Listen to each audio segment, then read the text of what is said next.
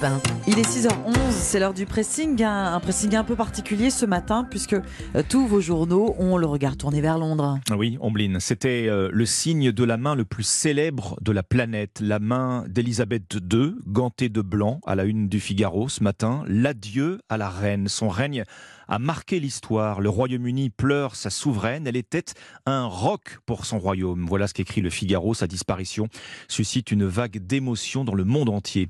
Nous l'avons tant aimé. Édition spéciale du Parisien aujourd'hui en France qui retrace le destin extraordinaire d'une femme ordinaire. La reine éternelle est morte. Une page d'histoire se tourne.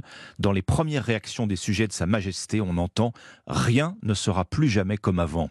Libération choisit le noir et blanc pleine page. La reine drapée dans une cape noire, le regard un peu perdu.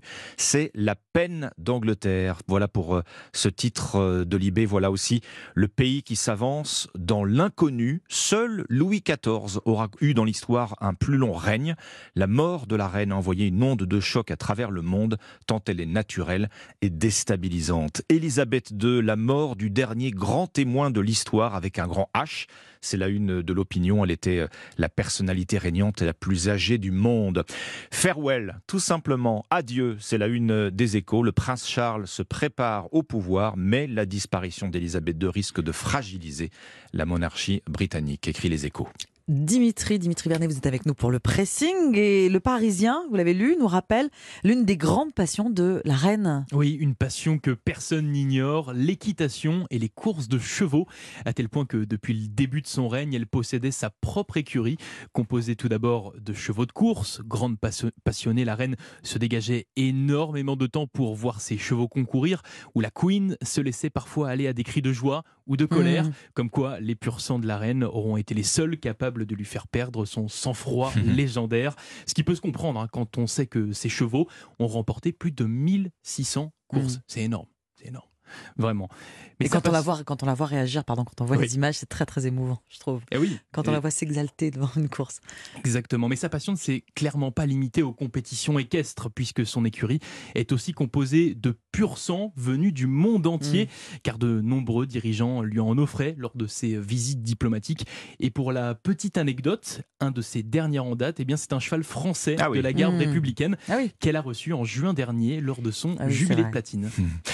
Euh, il y a cet article du Figaro qui vous marque ce matin euh, sur le charisme de la reine. Oui, c'est simple. Lorsqu'elle entrait dans le champ d'une caméra, elle éclipsait tout le monde, tout le reste. Les plus grandes actrices ne lui arrivaient pas à la cheville, écrit le quotidien. Elisabeth II, héroïne de livres, de chansons et donc de films. Comment ne pas évoquer The Queen en 2006 avec Hélène Mirren, qui en plus d'avoir euh, eu le privilège de porter la couronne et des chapeaux audacieux, a eu la chance, grâce à ce rôle, de brandir une statuette, alors non pas à Buckingham, mais à Hollywood, lors de la cérémonie des Oscars. The Queen, qui se concentre sur l'année 1997, hein, la mort de Diana à Paris et ce silence pesant de la reine après la tragédie. À la télé, The Crown, bien sûr, raconte en détail son destin, une saga qui s'étale sur plusieurs décennies et qui compte des millions de fans à travers le monde. Deux comédiennes incarnent euh, Sa Majesté, Claire Foy et Olivia Colman. Et puis on raffole de ses apparitions, de la façon dont elle est représentée à l'écran dans Bon baiser de Hong Kong.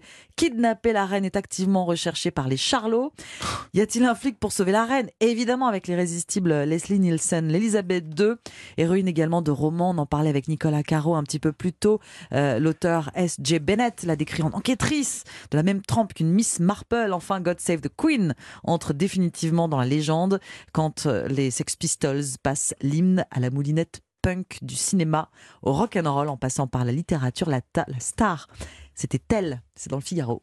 Euh, God Save the Queen, le charisme et l'aura de la reine. Rideau sur le pressing, merci Ombline. Matinale spéciale après la disparition de la reine Elisabeth II. Vous restez avec nous sur